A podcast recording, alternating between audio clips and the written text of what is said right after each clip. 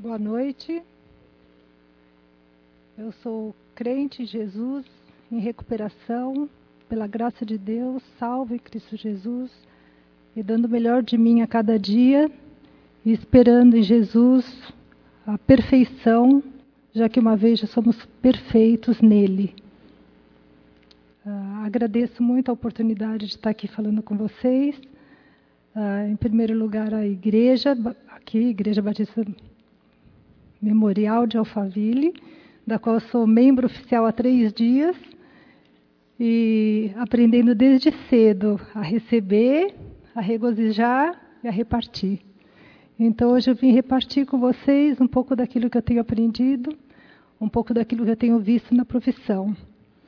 Agradeço a Deus pelo meu marido, por ele ter me trazido até aqui hoje, por me apoiar. Agradeço a minha família, as minhas filhas, a Camila que me ajudou com o tema e com o que vocês vão ver aí no Data Show. Uh, agradeço muito ao pessoal lá da clínica que hoje ficou sem atendimento, porque eu costumo atender até às nove. Hoje eu saí um pouco mais cedo, um pouco bem mais cedo para conseguir chegar aqui no horário. Então agradeço essas pessoas que devem estar nos vendo pela internet e sabendo que vou tentar recolocá-los aí durante a semana para poder atendê-los. Uh, agradeço a Deus por ter me dado a formação, em primeiro lugar cristã, para poder abordar esse tema com vocês. E em segundo lugar, por ter feito com que os meus pais tivessem o privilégio e tivessem a sabedoria e a oportunidade de fazer com que os filhos estudassem. Então, uma das coisas que realmente aprendi desde criança foi estudar, a levar Deus a sério, a continuar estudando. E por isso hoje eu posso estar aqui com vocês com esse tema da compulsão sexual. Uh, trabalho em clínica e com psicologia há mais de 30 anos. Antes de fazer psicologia, eu fiz seminário. Eu tive o cuidado, passado pelo meu pai, de não usar nada que fosse da psicologia contra alguma norma, alguma normativa da palavra de Deus.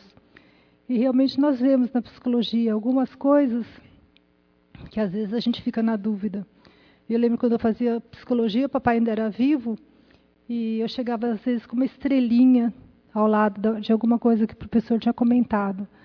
E o papai pegava naquela época, não tinha Google, meu pai era o meu Google naquela época. E ele ia na Bíblia, ele ia nos estudos dele e me mostrava o porquê de eu estar em dúvida em alguma coisa.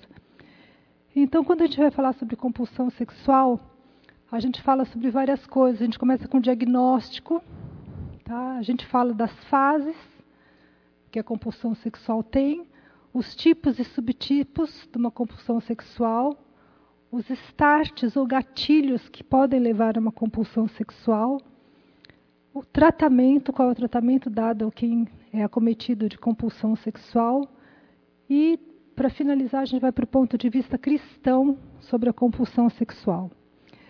Uh, uma das coisas que a gente vê muito é as pessoas falando: uh, eu queria não querer, mas sem querer eu quero. E a pessoa entra em conflito, porque ela passa a fazer coisas que ela queria não querer, e ela não consegue ter o domínio sobre essa fase.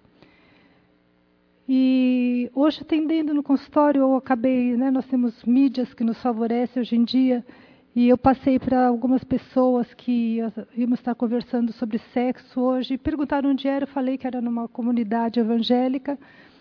E falaram assim, mas crente fala de sexo? Aí eu falei, fala, crente é uma pessoa comum, né, uma pessoa que fala de sexo. Aliás, corrigindo um pouquinho o que outro dia eu ouvi aqui, eu ouvi que nós somos normais. Não sei se vocês sabem, não existem mais pessoas normais tá? Porque o normal hoje em dia, quem é normal é tido como anormal. Então a gente fala que a gente é pessoa comum. E dentro dessa pessoa comum e que aquilo que a gente pega, que eu, que eu queria, não quero e eu acabo fazendo, a gente entra no diagnóstico da compulsão sexual.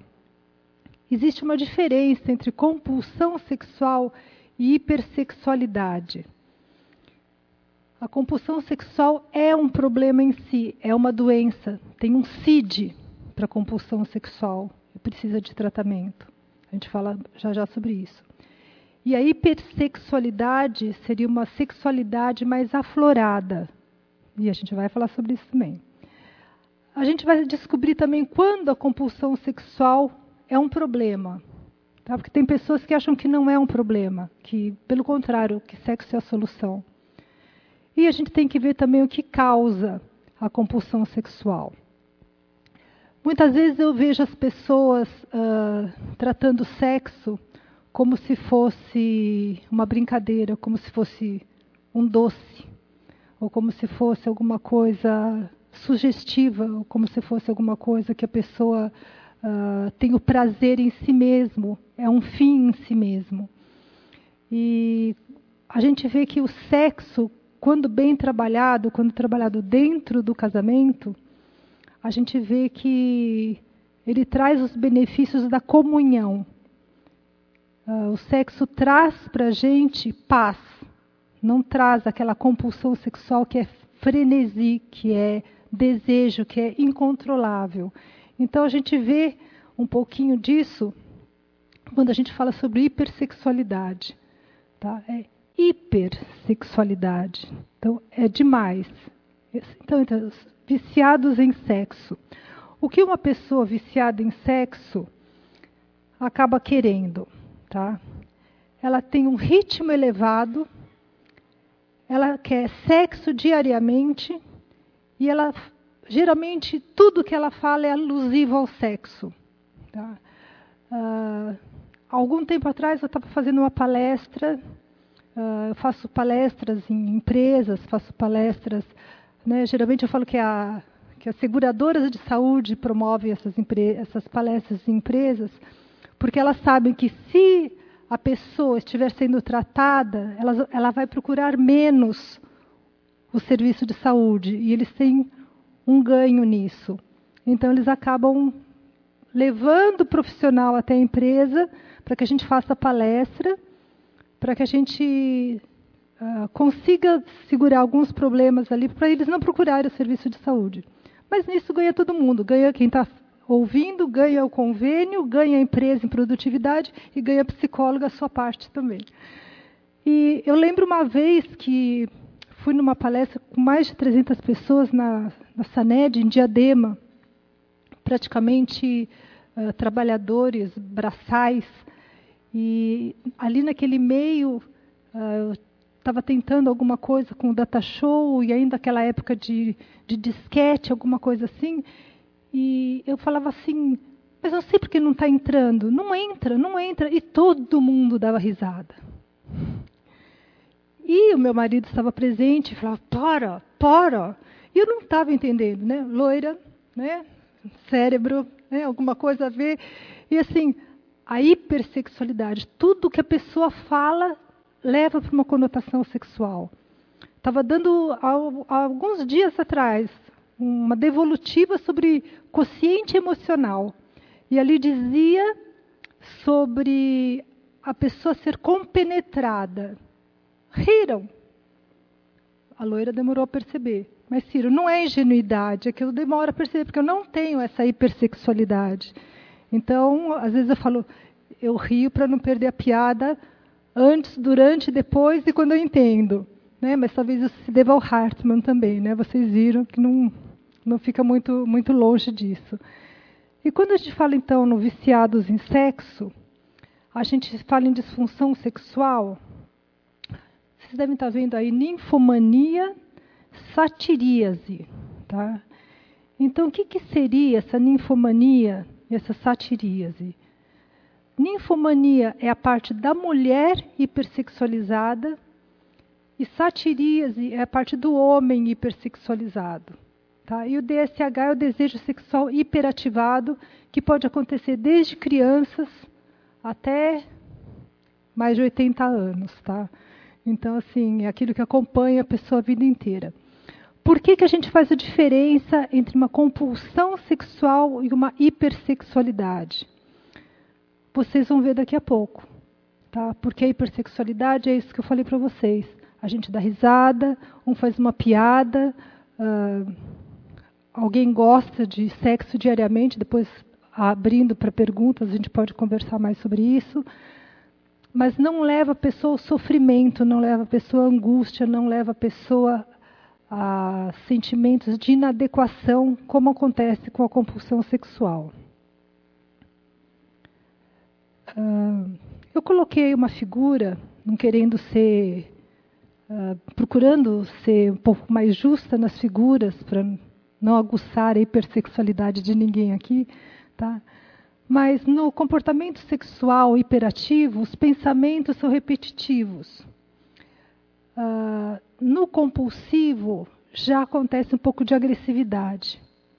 A pessoa vai em busca de alívio, o que não acontece quando a pessoa está fora, apenas no, na, na hipersexualidade. Tá? Aí a gente vê as fases da compulsão sexual.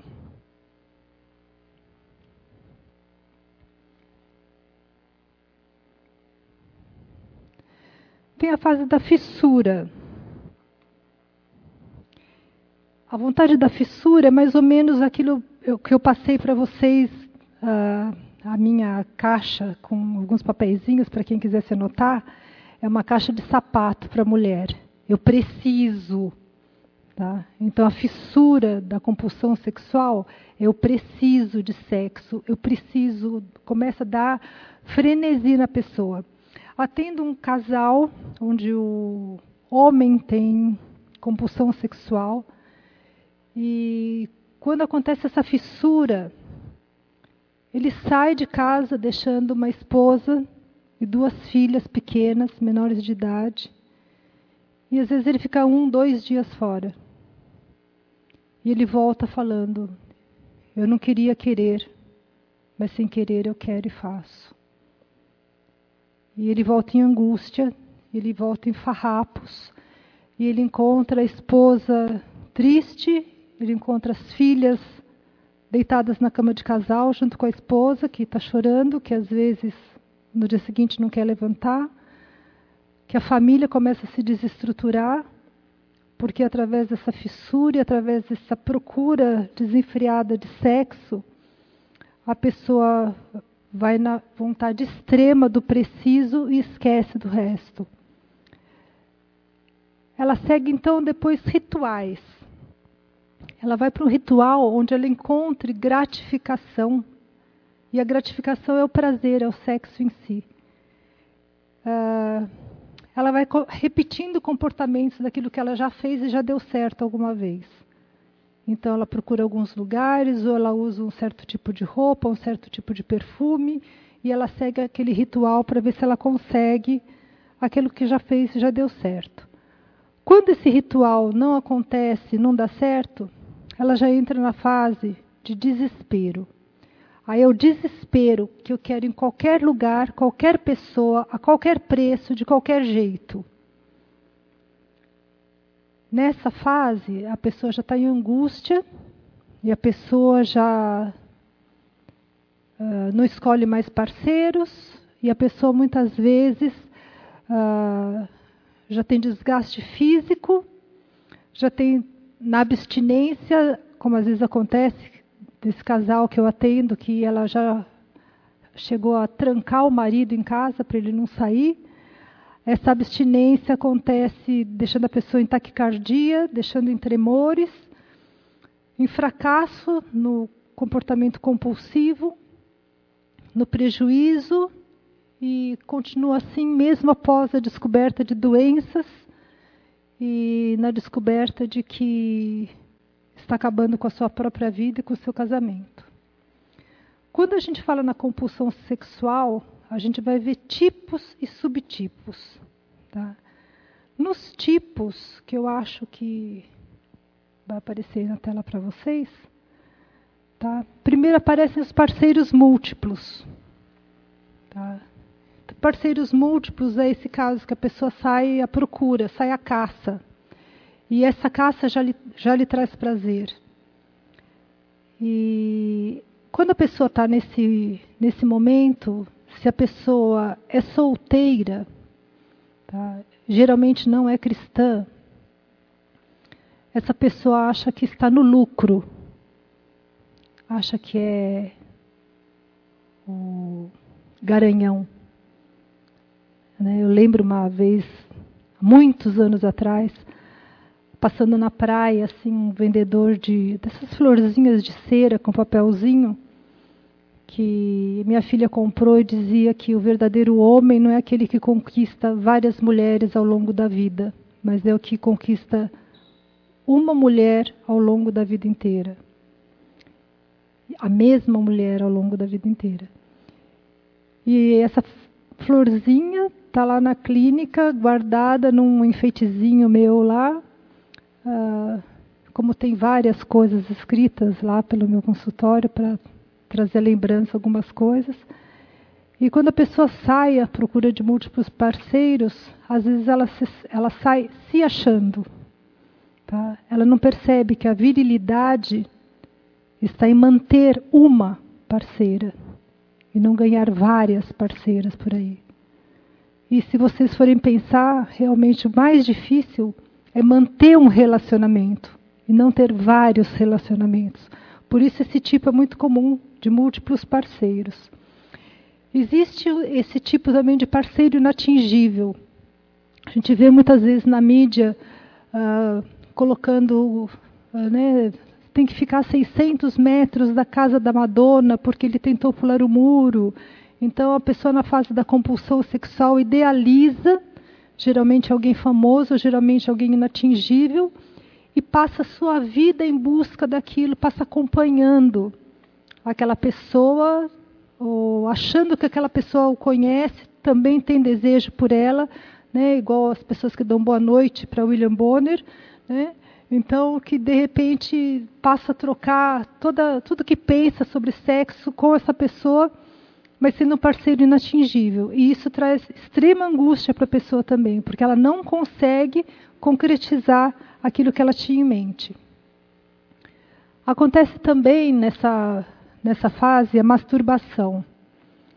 Uh, a masturbação de uma forma desenfreada a masturbação de uma forma, inclusive, que a pessoa chega a precisar de atendimentos médicos, tanto homem quanto mulher. Uh, não vou entrar em detalhes aqui, mas já atendi jovens, meninas, jovens meninos com graves problemas por causa de masturbação desenfreada. Começa com aquela descoberta do corpo e quando a gente vai ver já estão entrando numa compulsão sexual através de masturbação. Acontece também um tipo de múltiplos relacionamentos. O ano passado ouvi dizer do enterro de um senhor em que a família foi, ficou totalmente constrangida ao conhecer no enterro do pai uma outra família. Então, na compulsão sexual dele, ele formou um outro relacionamento e ele manteve paralelamente esse relacionamento que foi descoberto na morte. Uma vez eu ouvi que você pode ser infiel até alguém descobrir, porque é questão de tempo. Mesmo porque, na angústia que a pessoa passa, pela culpa que a pessoa começa a ter, ela vai baixando o nível de controle até que alguém descubra. Ela precisa que alguém descubra, porque ela vai, ela vai descobrindo que ela precisa de ajuda. Então, uma das formas dela demonstrar isso é baixando o nível de guarda, fazendo com que o outro perceba. Isso é um grito de socorro. Eu não aguento mais. Então a pessoa vai nos múltiplos relacionamentos. Muitas vezes acontece também um único parceiro. No dia que o pastor Sidney postou a terça terapêutica, eu comecei a receber mensagens pelo Facebook inbox de pessoas já fazendo perguntas, de pessoas já querendo respostas, e de pessoas falando que meu marido ou minha esposa tem compulsão sexual e eu sou parceiro único e eu sou vítima. Alguém ali falava, é normal ter 14 relações no mesmo dia? Sabe, é normal ter esse tipo de relacionamento que eu estou tendo? É normal ser espancada? Então, assim, estou casada, sou cristã, o que, que eu faço? E alguma coisa eu pude já tentar tirar essa pessoa da angústia. E algumas coisas eu falei, assista-nos pela internet. Depois, se ainda tiver alguma pergunta, talvez você possa fazer pela internet, talvez você faça a sua pergunta depois. Eu lembro quando minha filha nasceu, minha primeira filha, Priscila, que com certeza está assistindo, porque eu pedi para assistir, orar pela mamãe. Uh, eu lembro que fui sair do berçário, me deram aquele pacotinho lindo, cor-de-rosa, pequenininha, que nasceu prematura. E o neonatologista falou assim para mim: Alguma dúvida, mamãe? Não. Peguei meu pacotinho e fui para casa. Dali 15 dias tinha consulta com o médico. Eu levei um papelzinho com 40 perguntas das minhas dúvidas. Então, assim, na hora, às vezes a gente não tem dúvida. Tá? Mas depois que a gente começa a pensar sobre o assunto, isso eu queria que, que passasse bem livremente entre vocês, porque o que acontece aqui fica aqui. Né? Me disseram que aqui é Las Vegas, né? o que acontece em Las Vegas fica em Las Vegas. Então, fica aqui conosco. Mas deixa isso passar por você. Até que ponto você está na hipersexualidade? Até que ponto você está numa sexualidade sadia, que é o que eu prego, uma sexualidade sadia, boa? Até que ponto você está entrando em alguma compulsão sexual? E como a igreja pode te ajudar, como Deus pode te ajudar, como a psicologia pode te ajudar, quais ferramentas você tem ao seu alcance aqui que de alguma forma você vai ser ajudado. Uh, quando o pastor Sidney falou do vaso, eu gosto muito dessa imagem do barro. Né? E se vocês já viram né, o barro, trabalha de novo, faz de novo, quebra de novo, começa de novo. E muitas vezes é assim a nossa vida. É um verdadeiro recomeçar, porque quando a pessoa entra nos tipos de compulsão sexual, realmente é difícil sair e ela vai precisar de ajuda a vida inteira. Vai ser uma pessoa eternamente em recuperação.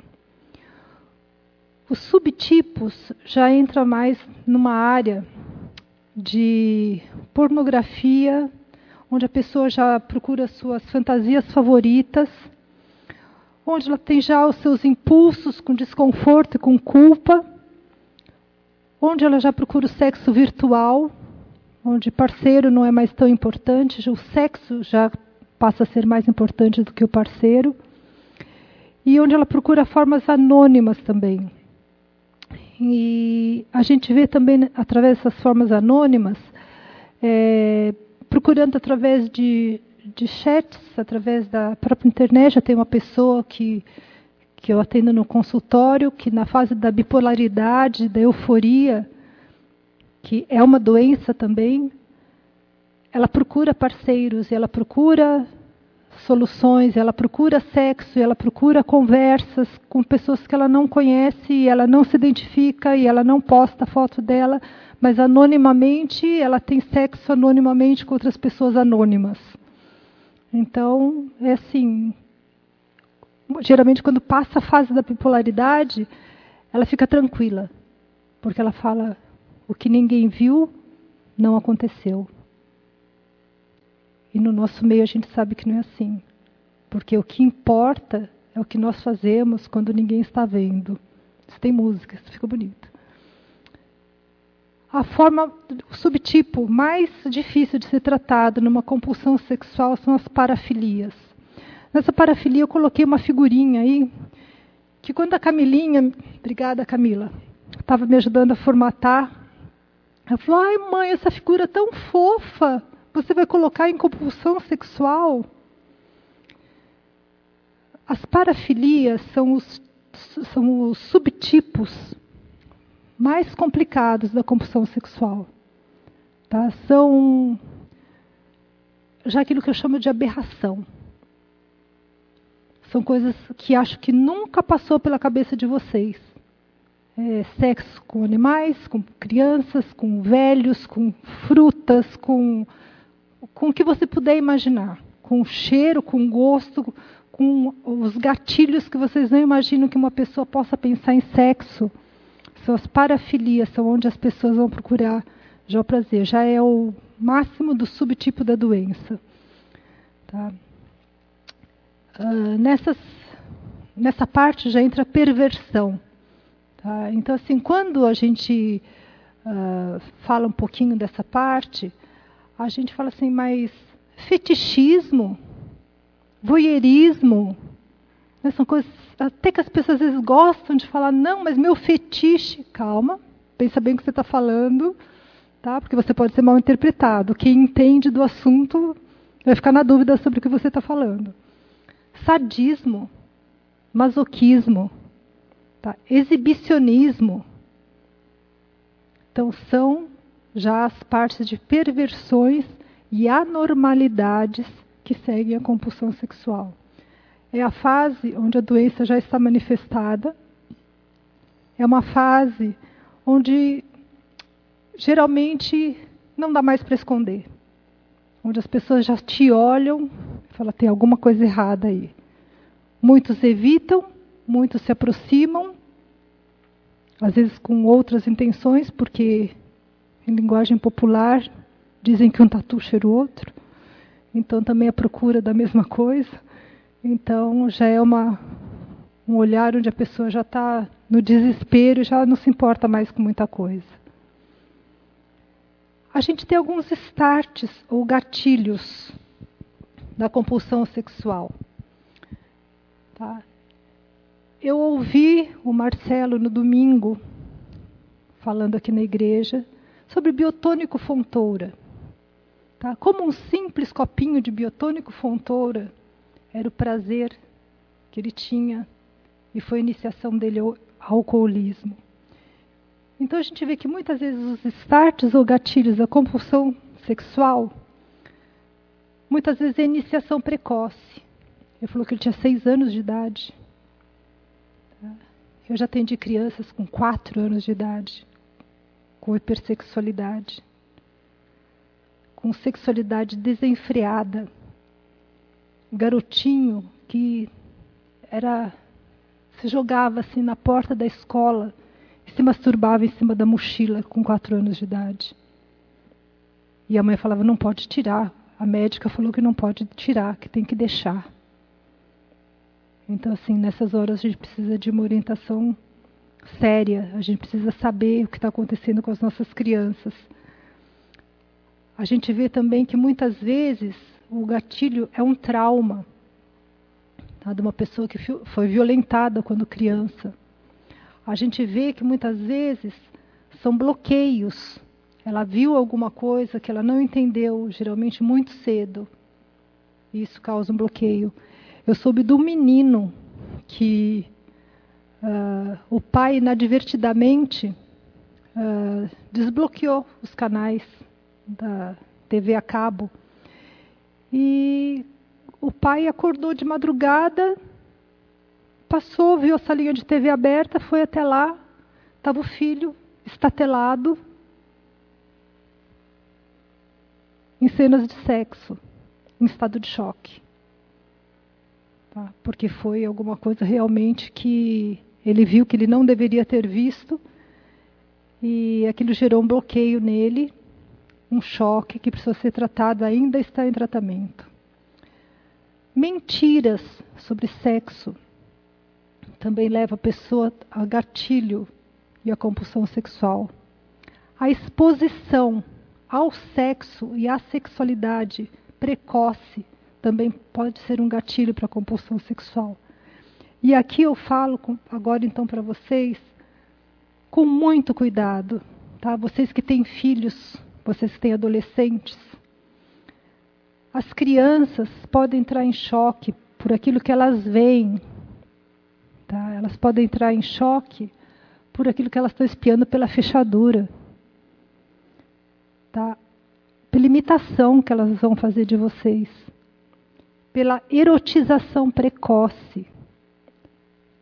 A gente vê crianças, menininhas com danças que você fala, onde aprendeu isso? a gente vê crianças vestidas de um jeito que você fala, como será quando crescer? E tudo isso através de brincadeiras, como se fossem brincadeiras inocentes.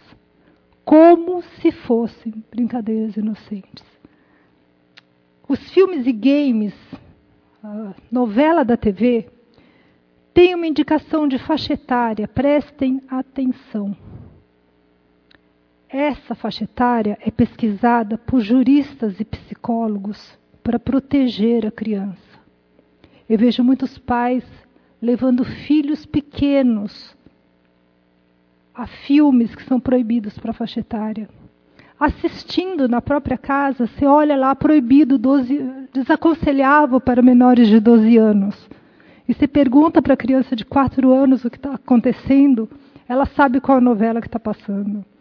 E ela está sendo exposta precocemente àquilo que ela não deveria e que ela não tem condições de lidar. Os pais que assumem essa responsabilidade para si correm o risco de criar uma criança com traumas e perversões.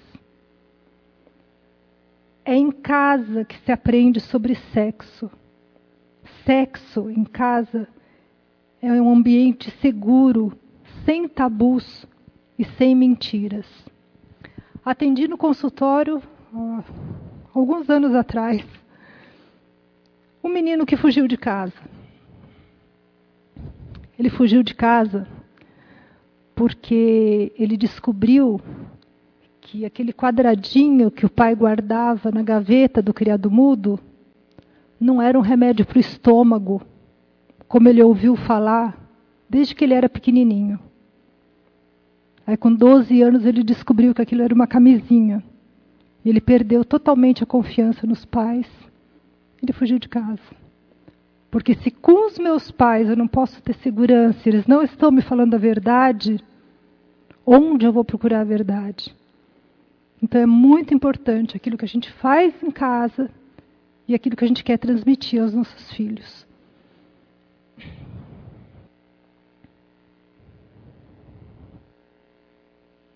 Como que é o tratamento da compulsão sexual? A compulsão sexual, na forma que nós vimos, acaba sendo uma doença. Como doença, ela tem tratamento. E como doença, ela não tem cura. Então, é usado os farmacoterápicos. Os mesmos remédios que são usados para ansiedade, para angústia, para depressão, que trabalham com a libido, com o desejo da pessoa. Então, esses remédios geralmente são receitados por um psiquiatra, diminuem a libido da pessoa, a vontade exacerbada pelo sexo, e a pessoa então fica um pouco mais tranquila nessa área. É recomendada também a terapia cognitivo-comportamental. A terapia cognitivo-comportamental, ela leva o indivíduo a buscar o controle diariamente das exposições à situação. À medida que ele consegue esse controle, ele vai sendo exposto novamente a situações para ele se fortalecer. Mas é uma terapia que é muito usada também em depressão, em ansiedade. Quando a pessoa tem uma queixa pontual, ela é trabalhada dessa forma. E a gente tem também os dependentes do amor e do sexo anônimos. Fala, nossa, então não é só A, não é só né, para narcóticos, não é só para álcool, é para sexo também. Tá? Também é uma compulsão, também é uma doença. E assim ela vai ser tratada. Como pode ser tratada? Aí então vocês conseguem ver que a gente tem a hora que a gente precisa de ajuda. E a fase do tratamento é difícil. E aí então a foto que vocês veem aí é de novamente um coração, é de novamente o amor, que é a fase do tratamento difícil, porque as famílias já foram destruídas, as mulheres atingidas estão com a baixa estima realmente muito baixa tá? com a autoestima muito baixa. Os homens geralmente estão com disfunções sexuais. Já teve muita violência, já teve muita agressividade. Às vezes os filhos já foram expostos a isso. A pessoa já carrega muita culpa. E é geralmente só quando chega no poço, no fundo do poço, é que a pessoa procura ajuda.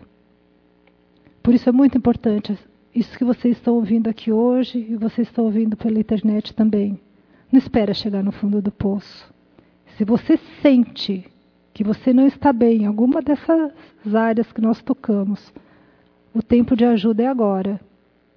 Tá? Porque o fundo do poço é mais difícil de você sair. Quando você desiste de si mesmo, alguém ainda não desistiu e te leva a procurar ajuda.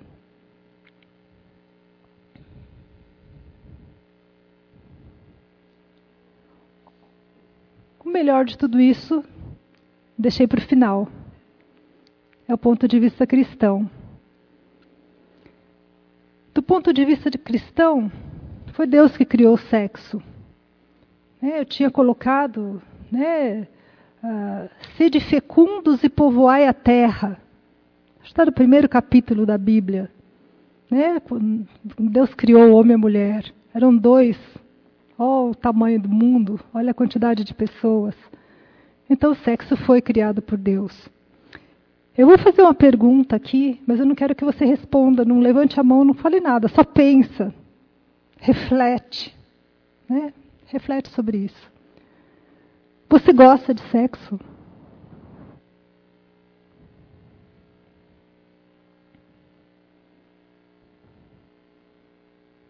Três, dois, um.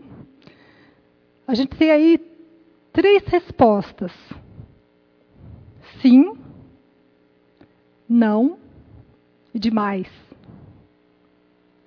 Se você não gosta de sexo, você precisa de ajuda. Se você gosta demais de sexo, você também precisa de ajuda. Agora, se você apenas gosta de sexo, parabéns, você é comum. Estamos todos no mesmo barco. Então, assim, é para gostar de sexo. Eu falo, sexo é bom e eu gosto. Como? Tá? Dentro daquilo que Deus criou. Deus criou o sexo dentro do casamento. Fora isso, fora do casamento, chamam uma palavra horrorosa para ninguém esquecer. É fornicação. É isso. Sexo fora do casamento chama-se fornicação. Seja qual for a forma que você use, fora do casamento é fornicação. E alguém me falou que eu sou radical. Eu não sou radical. Deus é radical. E Deus me ajuda, porque Ele me centra. Porque eu não sou radical, mas Ele é radical. Para Ele é sim, sim, não, não. E Ele nos coloca no centro da vontade dEle. E aí então, uh, a gente vê que tudo que é verdadeiro, tudo que é puro, seja isso que ocupe a vossa mente e o vosso coração. Então a gente vê a primeira fase, eu não quero querer, mas o que eu quero eu faço. Mas a gente troca pelo que é verdadeiro, pelo que é puro pelo que é limpo aos olhos de Deus. Há tudo no nosso manual. Meu manual ficou na minha bolsa, que é a Bíblia dentro do meu celular. Então, eu queria, quando saí de casa, falei para o meu marido, queria ter trazido uma Bíblia, porque eu vejo a Bíblia como manual do fabricante. Se você tiver qualquer dúvida sobre qualquer coisa, tem na Bíblia. Tá? Então, assim, se você pegar o manual, você vai descobrir o caminho da pureza, você vai descobrir o caminho da verdade, você vai conseguir achar onde você está errando e onde você pode acertar com essa parte da sexualidade. E a gente vê no, nessa parte de, do sexo tá? Que em vez de pornografia, eu te encorajo a ler Cantares de Salomão. Hoje eu li algumas coisas de Cantares de Salomão, diz assim: Que belos são os teus amores, esposa, esposa amada. Então tem um poesia, prosa e verso. Tá? Você não precisa procurar pornografia. Tá? Você olha ali, em vez disso você vê. E você aprende que você não deve trocar o amor da sua vida por uma aventura. Tá? E você é levado, então, a ficar centrado e ver que a gente tem uma alguma coisa no nosso manual que nos leva como agir. Que diz lá em Efésios 5:1: Sede imitadores de Deus como filhos amados. A gente fala que o amor procede de Deus. E nisso a gente pode ficar tranquilo. Tá? Nisso a gente pode descansar. E pensar então que sexo é bem-vindo sim na igreja, é bem-vindo no casamento, e que nós então temos um manual que nos leva como agir. Ah, você tem ofendido alguém com a sua postura sexual? Peça perdão. Peça perdão a Deus, que te perdoa. Peça perdão ao seu irmão, que você tem ofendido. E perdoe-se a si mesmo, porque você foi perdoado em primeiro lugar por Deus. Você mude o padrão do seu pensamento. A gente costuma dizer, na psicologia, que a gente engana o nosso cérebro. Tá? Então, se você mudar o padrão do seu pensamento, você muda o padrão da sua ação. Mude o seu pensar que você muda o seu agir. Pense nas coisas lá do alto, que você vai ver que a parte de sexo vai ser simplificada para você. Estou falando de psicologia. Eu gosto muito da psicologia positiva. A psicologia positiva, ela foi feita com base em 25 religiões. Então ela pega os, os preceitos de 25 religiões. Tudo aquilo que é bom em cada uma e que é comum a todas, ela usa na psicologia positiva. Só que essa psicologia positiva autoajuda. O que eu quero para vocês hoje é ajuda do alto. Tá? Eu quero que vocês troquem a autoajuda pela ajuda do alto. E que sempre que vocês estiverem em estado de desespero, diga essa frase: tudo posso naquele que me fortalece. Então você sabe que em Deus você consegue vencer. Tá? Você sabe que você sozinho você não consegue. Muitas vezes, quando eu estou atendendo, eu vejo que as pessoas falam assim para mim: Puxa, errei de novo. Puxa, de novo, de novo. E a gente vê que tem três passos para frente, dois para trás. Eu falo, seu saldo é positivo. Só que naquilo que a gente tem hoje é vaso novo. Quebra, refaz e está novo.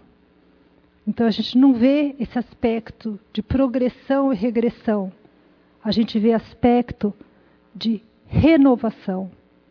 Então nós podemos ser novos de novo. A gente pode ser novo no nosso pensar, no nosso agir, e aí então a gente resplandece a luz de Jesus.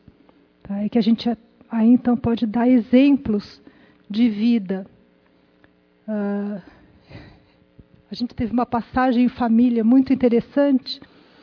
No almoço de domingo, minha filha caçula trouxe uma palavra que ela tinha escutado na escola dominical.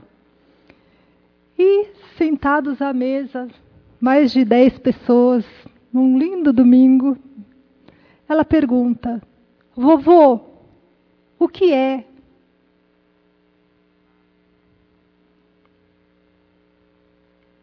Caralho.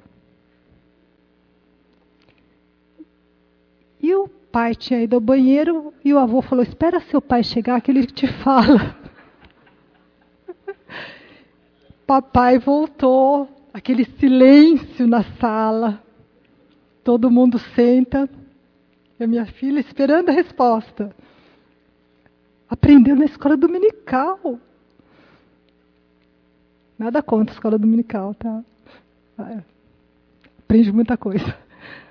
Aí o avô vira para o filho e fala: Filho, sua filha me fez uma pergunta, deixei para você responder.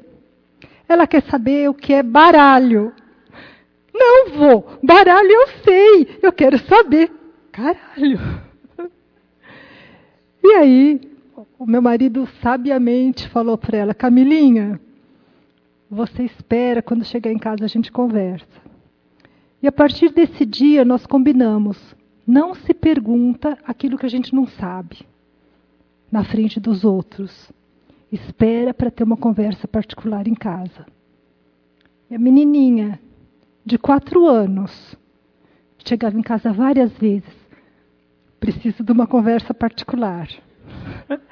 E entrava em casa, entrava no quarto, fechava a porta. E ali ela tinha tranquilidade de perguntar, de ser orientada e de saber coisas sobre sexo ou palavras que ela não conhecia. E hoje, às vezes, quem chega em casa sou eu, filha, preciso de uma conversa particular. Porque às vezes escuto coisas que eu não sei o que, que é. Mas os jovens hoje em dia sabem o que, que é, então a gente também aprende com os nossos filhos. Então, eu gostaria muito que vocês tivessem essa leveza de que sexo não é tabu, de que sexo não é perigoso. Gente, eu tenho, deve estar me ouvindo da Alemanha, falei com elas em box hoje. Duas meninas casadas que moram na Alemanha.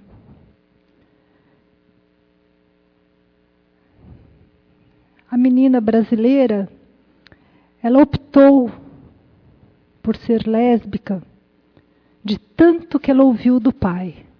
Cuidado, você vai engravidar. Cuidado, você vai engravidar. Cuidado, você vai engravidar. Nada mais seguro do que o sexo com mulher para ela não engravidar. Então nós precisamos ter cuidado com aquilo que nós falamos.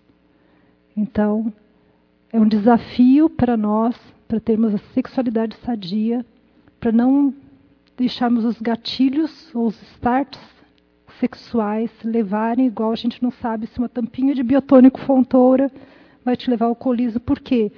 Temos uma parte genética que nós não conhecemos. Um dos tipos de compulsão sexual, que é uma doença, é chamada doença de Pick, uh, é uma deficiência no lobo frontal do cérebro, que a pessoa tem a área de julgamento não bem estabelecida. Então, muitas vezes ela tem compulsão sexual por uma deficiência orgânica ou tumores no cérebro. Eu atendi uma senhora, uma jovem mãe, que não era por motivo de sexualidade, e várias vezes ela foi sendo atendida, fomos tratando do dia a dia, da queixa inicial que ela trazia. E de repente ela começou a falar para mim: estou tendo atração por mulheres. Estou tendo atração por mulheres. Não, é alguma coisa desenfreada, alguma coisa que eu não estou conseguindo controlar. Acho que eu sou bissexual. Como eu já vinha tratando essa mulher há algum tempo e vi aquela mudança acontecendo, eu falei: eu respeito, eu só vou te pedir uma coisa antes de você fazer qualquer outra coisa. Eu vou pedir para você ir num psiquiatra e que ele te peça uma tomografia. E ela estava com tumor no cérebro.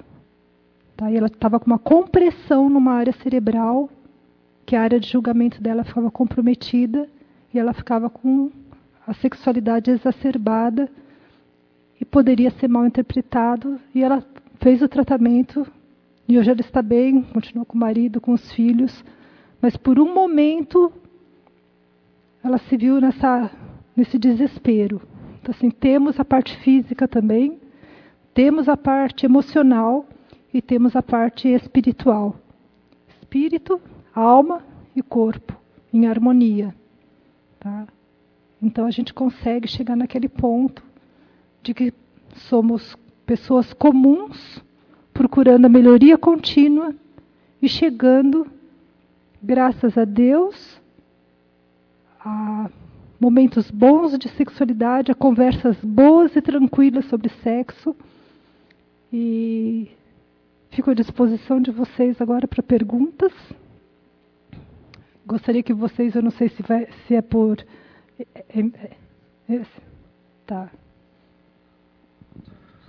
Como é que a gente manifesta nosso agradecimento a Lúcia?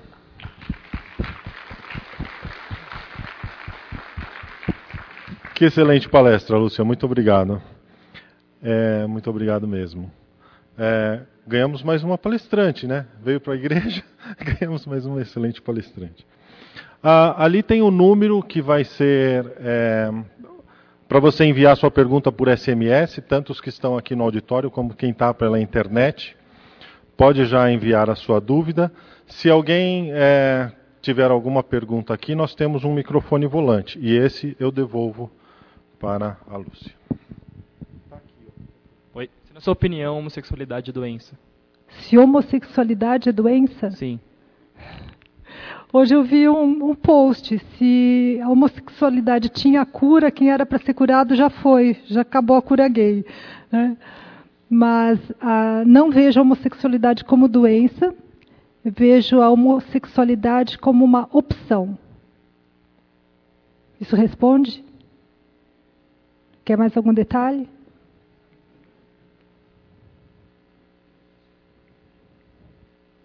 Próximo. Qual é a idade ideal para falar sobre sexo com os filhos? Ótimo! Parabéns pela pergunta.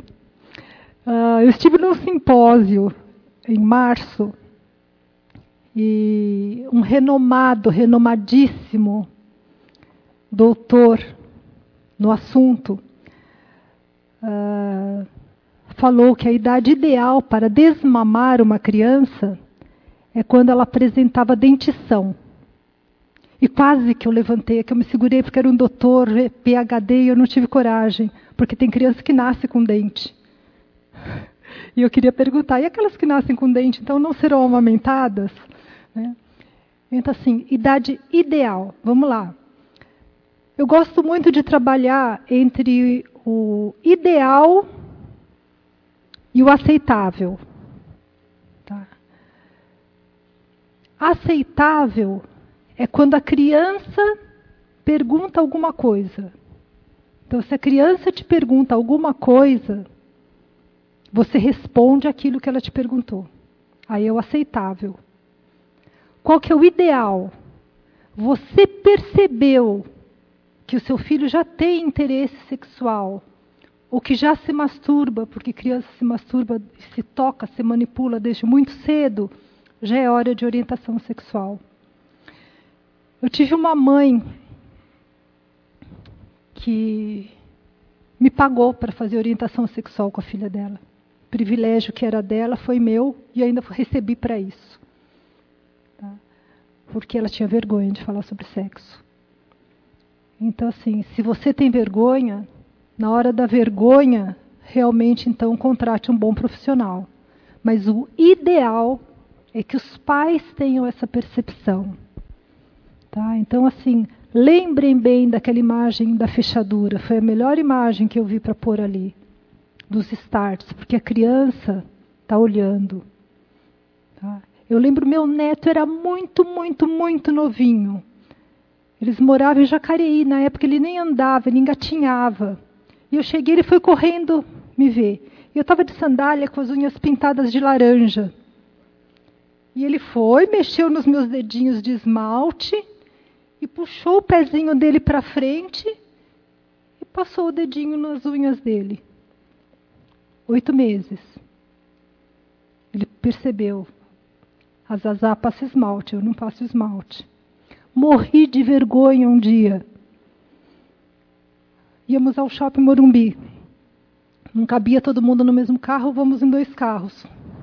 Uma leva foi, outra leva, meu marido, eu e o cadeirão atrás com a criança de nove, dez meses.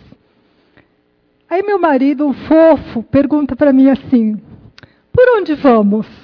Lógico, a culpa não vai ser dele, né? Se for o um mau caminho, né? Aí eu falei: vamos aqui pela Avenida Portugal. A gente ia para o Shopping Morumbi mora na Vila Olímpia. Aí fomos. Quando pegou a Avenida Portugal, eu falei assim: putz! Estava aquele trânsito. Escuto uma vozinha aqui atrás. Putz! Queria sumir. Né? Porque esqueci que tinha uma criança no banco de trás. Não falaria isso, não deveria nem ter falado, quanto mais uma criança no banco de trás. Então, assim, as crianças estão nos observando, as crianças estão vendo. As crianças ficam tristes quando os pais choram. Elas querem saber o que está acontecendo. Não fala para o seu filho, não foi nada, não é nada. Fala por que, que você está chorando. Fala a verdade para a sua criança. Tá? Deixa ele saber da verdade. Deixa ele vivenciar, deixa ele saber que sofrimento é positivo, que sorriso é positivo, que crescimento é positivo. Complementando, responda apenas o que a criança perguntou. Ah, tem uma piadinha. Mamãe, o que, que é sexo? E a mãe faz aquele discurso. Tá, mas o que, que eu ponho aqui? Era só preenchimento de uma folhinha. Era para pôr masculino ou feminino. então, vamos com calma, porque às vezes também a nossa ansiedade. Uma outra dica é quando percebe que a criança começa a ter alguma estimulação sexual, é ter alguns livros saudáveis, procurem na livrarias boas da sua cidade e deixa ao alcance da criança. Se ela já tiver interesse, ela vai manipular, vai manusear aquele livro. E talvez você sente com ela, no chão mesmo, olho no olho, e conversa sobre o que tem naquele livro. Se ainda não for fase, ela vai deixar aquele livro de lado como se fosse o universo da nós. Tá bom? Respondido? Mais Sim. alguma coisa? Quer que complemente? Tem uma pergunta aqui: se é, pornografia também é traição.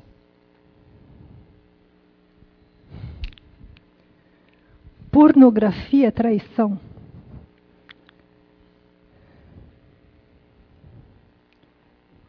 A gente vê muita pornografia, mesmo sem querer. Aquilo que você faz com aquilo que você vê é que vai determinar se aquilo é uma traição ou não. Atendi um casal onde a esposa era trocada pela pornografia. Ela se sentia traída. Aquilo deixou-a com a autoestima muito baixa, aquilo levou-a a uma traição. Então ela se sentiu traída e ela traiu por causa da pornografia. Agora, muitas vezes nós não temos controle sobre aquilo que nós estamos vendo. Uma das coisas boas de São Paulo é que não tem mais outdoor. Então, tem muita coisa que você deixou de ver que não tinha como você não ver. E eu sei de pessoas que às vezes faziam um certo trajeto para passar por aquele outdoor. E ainda ficava torcendo para o farol fechar, que dava três minutos e dava tempo de alguma coisa. Então, assim, a pornografia realmente leva a pensamentos que podem te fazer pecar. Tá? Agora, eu gosto muito de fazer a divisão sensual, erótico, pornográfico, aberrações. E tomando muito cuidado para não chegar na vulgaridade. Sexo de todas as formas e com prazer dentro do casamento, perfeito. Não necessita da pornografia. Respondido? Próximo.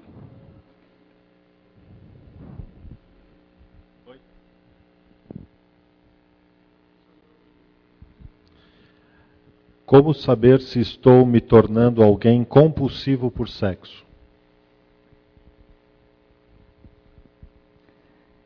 Vamos lá, eu tenho essa resposta aqui porque eu sabia que alguém ia perguntar isso. Acho que alguém já tinha me perguntado isso, hein?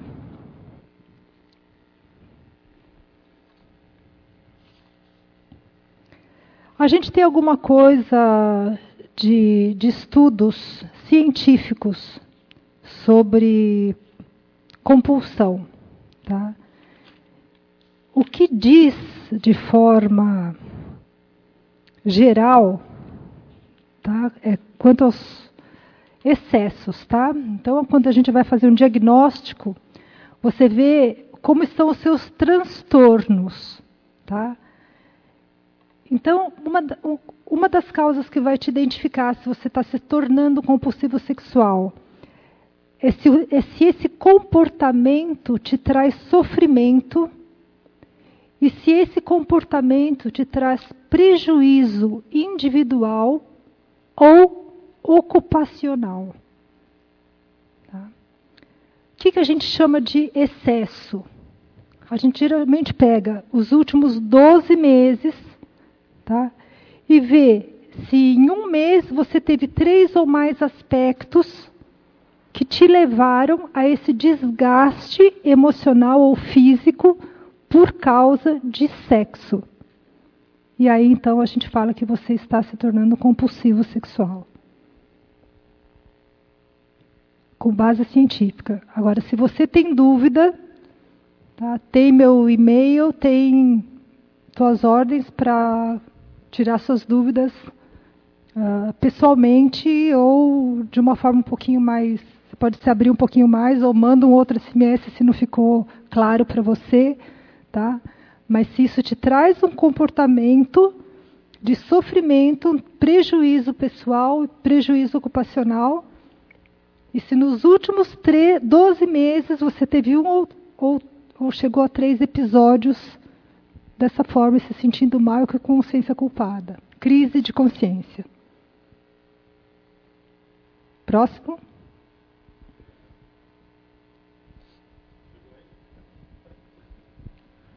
É... Pediram para repetir a diferença entre compulsão sexual e hipersexualidade. Voltando. A hipersexualidade não traz a angústia, a hipersexualidade não traz a culpa, a hipersexualidade não traz o desgaste e a hipersexualidade não traz o, a culpa, já falei? Não traz a culpa, não traz o desgaste e não traz a angústia. Tá? Já a compulsão sexual traz tudo isso. Tá? A hipersexualidade não leva ao comportamento frenético de busca de parceiros. A hipersexualidade é como se você controlasse a sua sexualidade. Ela é exacerbada, mas você a tem sob controle. Na compulsão, isso vaza. Você não tem controle do impulso. É aquilo lá, é de qualquer jeito, de qualquer modo, a qualquer hora, com qualquer pessoa. Não importa se você vai pegar doença, não importa o que vai acontecer. Tá? Então, assim, a hipersexualidade, às vezes, é um meio caminho da pessoa que pode se tornar um compulsivo sexual, mas não necessariamente o é. É mais ou menos como aquela pessoa que pode tomar álcool socialmente, mas não é uma pessoa que obrigatoriamente vai desenvolver um comportamento alcoólico. Tá? Ficou respondido? Eu não tenho mais perguntas aqui. Mas alguém tem pergunta?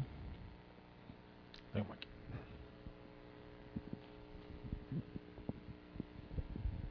A hipossexualidade também é um problema? Hipossexualidade é um problema. Nós somos seres sexuais. A sexualidade faz parte do ser humano. Tá? Então, assim, o que, que é hipossexualidade? Hipossexualidade, hipossexualidade é menos. Tá? Então, a pessoa tem pouco, pouca libido. Tá? A libido dessa pessoa é baixa. Isso tem que ser tratado. Em se tratando de casais, a gente vê que raramente o, o, casal se acerta em nível de relações sexuais ou de vontade sexual. Sempre tem um que quer mais, um que quer menos, um que tem dor de cabeça, um que não tem. Aliás, eu costumo dizer, sexo é ótimo para quem tem dor de cabeça, libera serotonina. Então acabou a desculpa de todo mundo, tá? Na hora da dor de cabeça, sexo, tá? Porque acaba quando é verdade, gente. Libera serotonina, é verdade isso. Para tudo, para quem está cansado também, revigora, tá? Toma um banho primeiro, depois recomeça, tá? Então assim, uh, eu falo que é um santo remédio.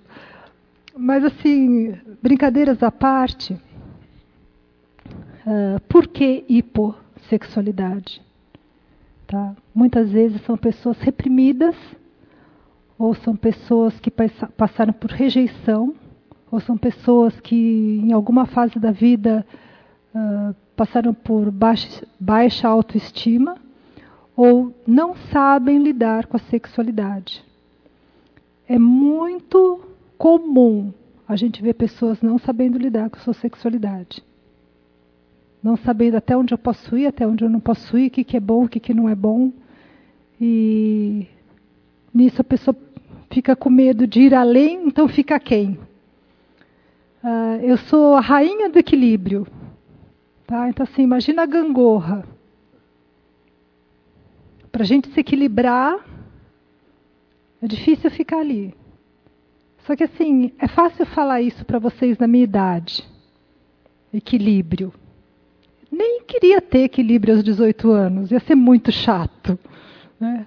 Mas a gente precisa ir em busca desse equilíbrio. Eu gostaria de ter ouvido muita coisa que eu sei hoje aos 18 anos, né? aos 28, aos 38, aos 48.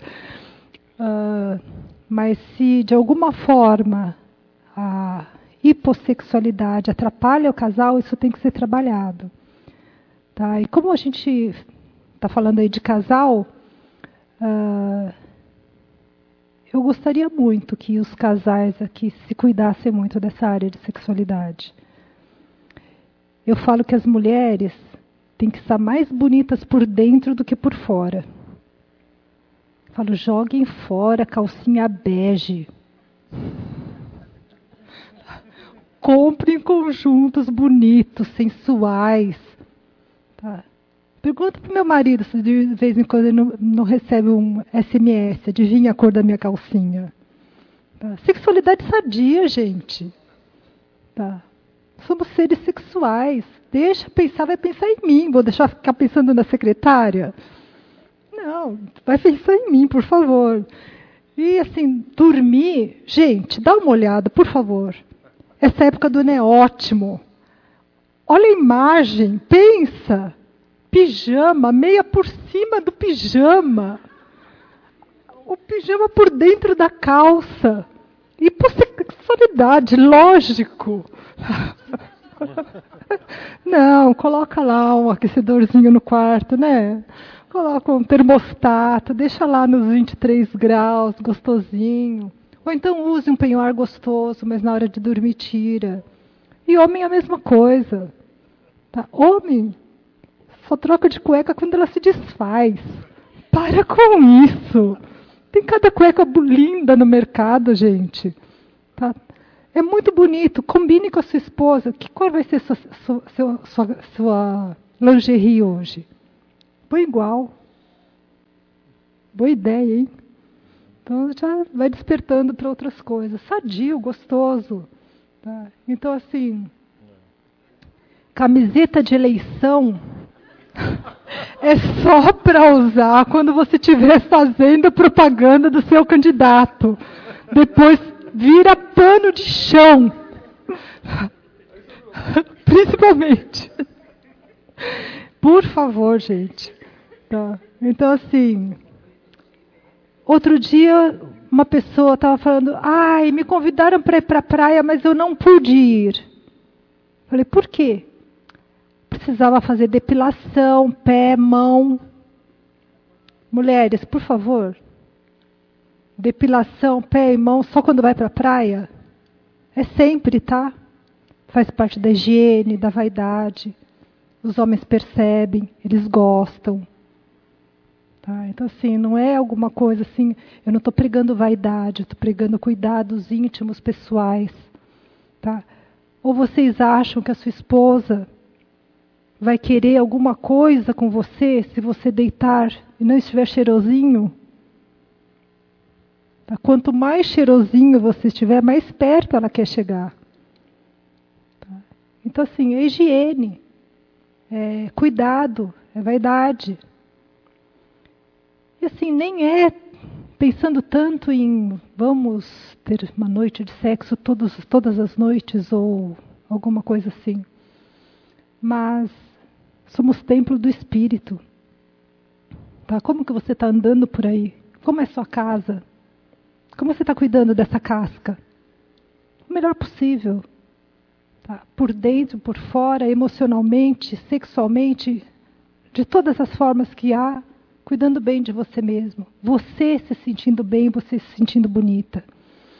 Trabalhando nesse aspecto com uma moça, ela falou para mim: Nossa, fez uma diferença eu trocar toda a minha lingerie. Ninguém viu, só ela. Mas é isso que importa. É você se sentir bem com você mesmo. Tá? Então, assim, se a sexualidade está em baixa, vamos levantar também. Do mesmo jeito que a hipersexualidade é um problema, mas foi abordada por estar ligada à compulsão, a hipo também é um problema. Obrigada pela sua pergunta. Uh, tem mais algumas perguntas aqui. A primeira é meio psicológica, meio teológica, não sei. Vamos lá. É, você disse que não há cura estou achando que ele está falando em relação à compulsão sexual, né? Se estamos em Cristo, nos controlando, devemos ainda procurar ajuda? Eu imagino que esteja falando de ajuda psicológica. Não especificou aqui.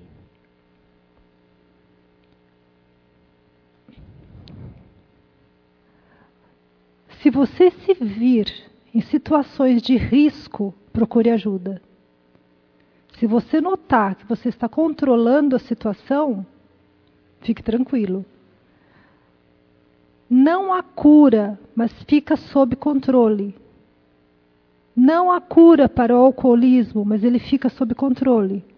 Não há cura. A compulsão sexual tem CID. Tá? Se você for no psiquiatra, ele precisar te medicar, ele vai te dar alguns dias de licença do trabalho, vai te dar CID-10, F65, porque você vai ficar afastado, porque você vai ter que se adequar uma medicação, ao farmacoterápico. Isso por alguns dias te deixa um pouquinho fora de si, até você se adaptar à medicação.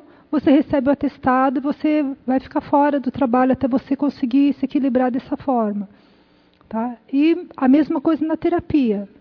Tá? Uh, geralmente, uma terapia cognitivo-comportamental é considerada uma terapia breve, é uma terapia de 12 sessões. Se vocês forem ver, é geralmente o que o convênio libera. Tá? 12 sessões. Tá? Por quê? Ele imagina uma terapia breve. Você fazendo uma terapia breve sobre uma queixa específica, geralmente é o tempo que você precisa.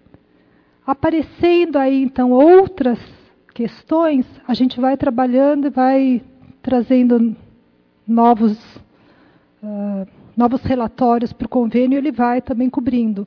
Mas, a princípio, são as 12 sessões que ele cobre, que geralmente levam de 3 a 4 meses para ver essa recuperação. Mas se a pessoa nota que ela está na corda bamba, procure ajuda. Não fique sozinho. Tá? Procure ajuda profissional, procure ajuda segura na sua comunidade, procure ajuda segura de alguém onde você se sinta tranquilo e confiante. Não fique sozinho nessa hora. Tem mais uma pergunta. Como fica o erotismo no relacionamento entre o casal, aqui está entre parênteses casado, perante a fé cristã, quais são os limites? Aquilo que um casal, como você está dizendo, dentro do casamento, faz sendo erótico, é muito bem-vindo. Aquilo que você faz e depois você abraça e você diz eu te amo, e o dia seguinte você olha nos olhos e você está com um sorriso que ninguém tira do rosto, está tudo bem. Tá? O que é erótico dentro do casamento é saudável. Tá? Então lembra, sensualidade, erotismo, pornografia, aberrações e saindo da vulgaridade. Mais alguma pergunta? Aqui encerrou. Alguém tem mais alguma pergunta? Alguém ao vivo em cores aí, por favor? por SMS encerraram. Se alguém tiver mais alguma pergunta, pode enviar também posteriormente para o e-mail celebrando@ibmalfaville.com.br, é, celebrando arroba, i de igreja b de Batista m de memorial Alphaville é, com ph e dois l's.com.br. Aí nós encaminharemos para dentro do ministério. Sidney.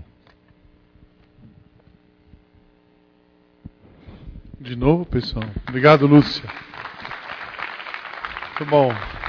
Deus abençoe. Queria que o pessoal do Celebrando viesse aqui, a equipe.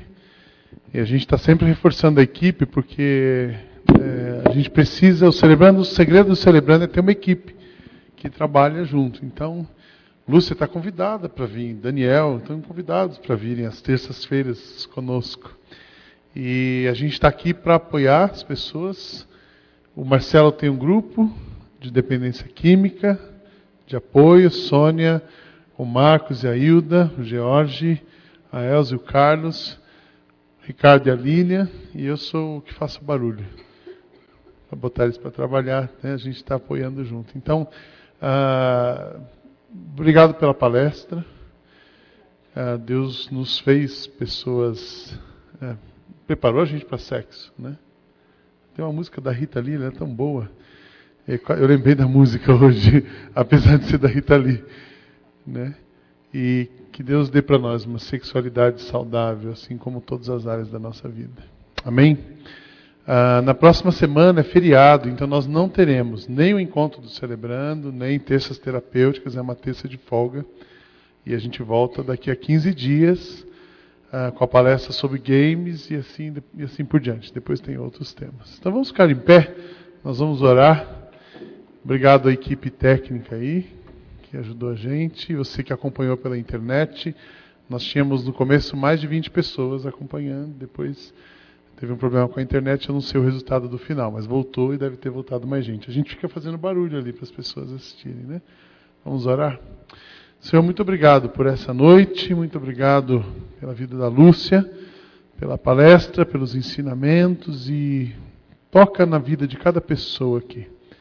Que o Senhor possa nos libertar, deixarmos, ah, deixar cada um de nós uma vida sexual saudável relacionamentos saudáveis, conjugais. Se alguém aqui passa por uma dificuldade, que possa procurar o apoio, ajuda. Se alguém que nos assiste precisa de apoio, que possa procurar. Usa essa equipe do Celebrando, usa essa igreja para que as pessoas aqui sejam tocadas, é, moldadas e refeitas pelo Senhor. Leva-nos em paz, dê-nos descanso nessa noite. Continua conosco nesta semana. Em nome de Jesus. Amém. Então, obrigado a vocês. Tem um cafezinho ali, chá ainda. Não precisa ir embora correndo, pode tomar um chazinho, uma bolachinha, conversar um pouco mais com a Lúcia. Aproveitemos o tempo, tá bom? Obrigado. Acende a luz aí para nós, Eli, por gentileza. Chazinho ali na esquerda.